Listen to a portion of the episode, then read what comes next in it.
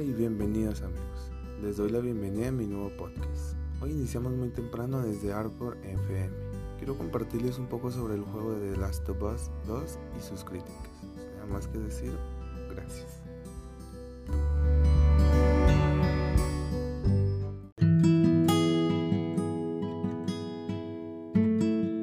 Como les comentaba, el lanzamiento de la secuela del primer juego fue anunciado para nosotros los jugadores que llevamos esperando desde hace mucho tiempo la segunda entrega, nos emocionamos tanto que algunos no podíamos contener las lágrimas de felicidad.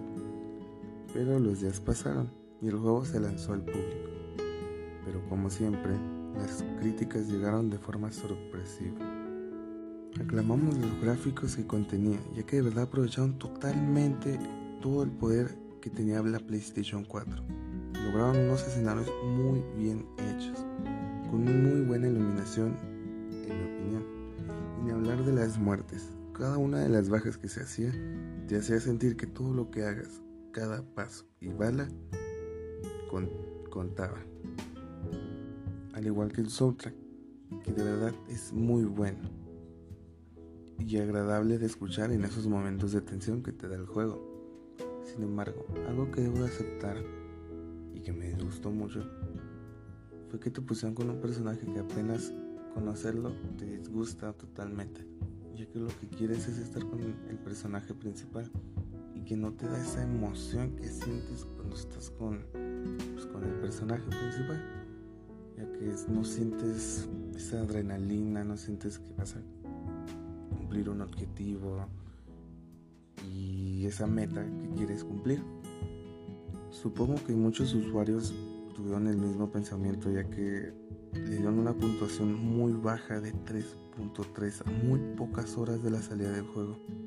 Tal vez fue el disgusto y la idea de que no se logró una venganza por parte del personaje principal y de un personaje muy querido por parte de la comunidad del juego otros porque no se parece absolutamente nada a la anterior entrega, o, otros usuarios porque no conocen la historia del juego. Eh, en mi opinión, de verdad es un juego muy bien hecho, tiene unos gráficos muy buenos, muy buenos de verdad, tiene una jugabilidad muy buena, una jugabilidad muy buena que te hace, literalmente te hace entrar en el papel, que sientas esa tensión que, que siente el personaje, ese ese silencio que cualquier cosa que suene hace que, que te espantes, te asustes. Es un muy, muy buen juego. La única parte negativa y que lo que creo yo que todos, todos los jugadores tuvieron con el juego es que no se completara esa venganza que todos querían al principio del juego. Todos, queríamos esa venganza por parte del personaje principal y por la pérdida de un personaje que todos queríamos. Todos queríamos y pues decepcionó mucho.